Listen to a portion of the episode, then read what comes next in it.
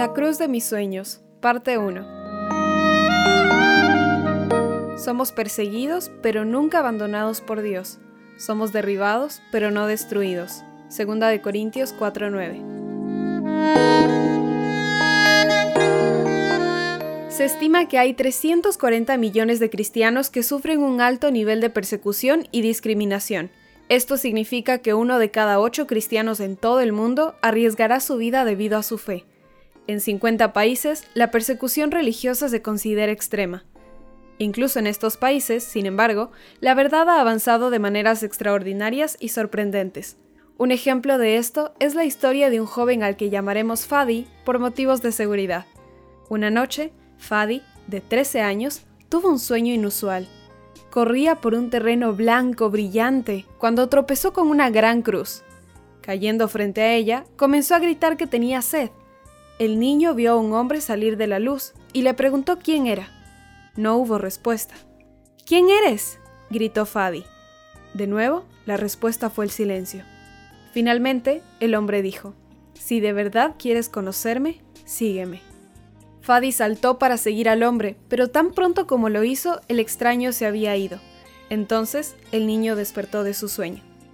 Tres años después, Fadi ya no recordaba su extraño sueño, hasta que un día su madre le pidió que comprara unos huevos.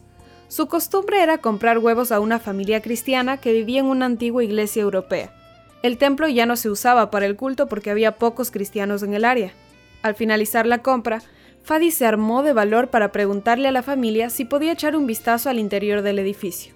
Estuvieron de acuerdo y mientras el joven caminaba, encontró una colección de libros antiguos.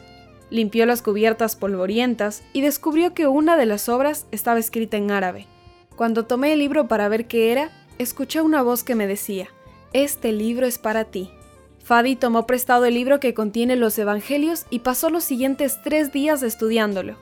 En el Evangelio de Juan encontró el mandato Sígueme, exactamente lo que había escuchado en su sueño hacía tres años. Encontré a Dios en estas páginas, dijo Fadi, riendo y llorando al mismo tiempo. Pensé, debe ser el mismo hombre que me invitó a seguirlo en mi sueño. Finalmente me mostró quién es. Fadi estaba tan feliz con su descubrimiento que quiso compartir la buena noticia con su familia, pero no compartieron su entusiasmo. En cambio, comenzaron a perseguirlo. Con el corazón roto, Fadi soportó la persecución de su familia hasta que se mudó a la edad de 20 años.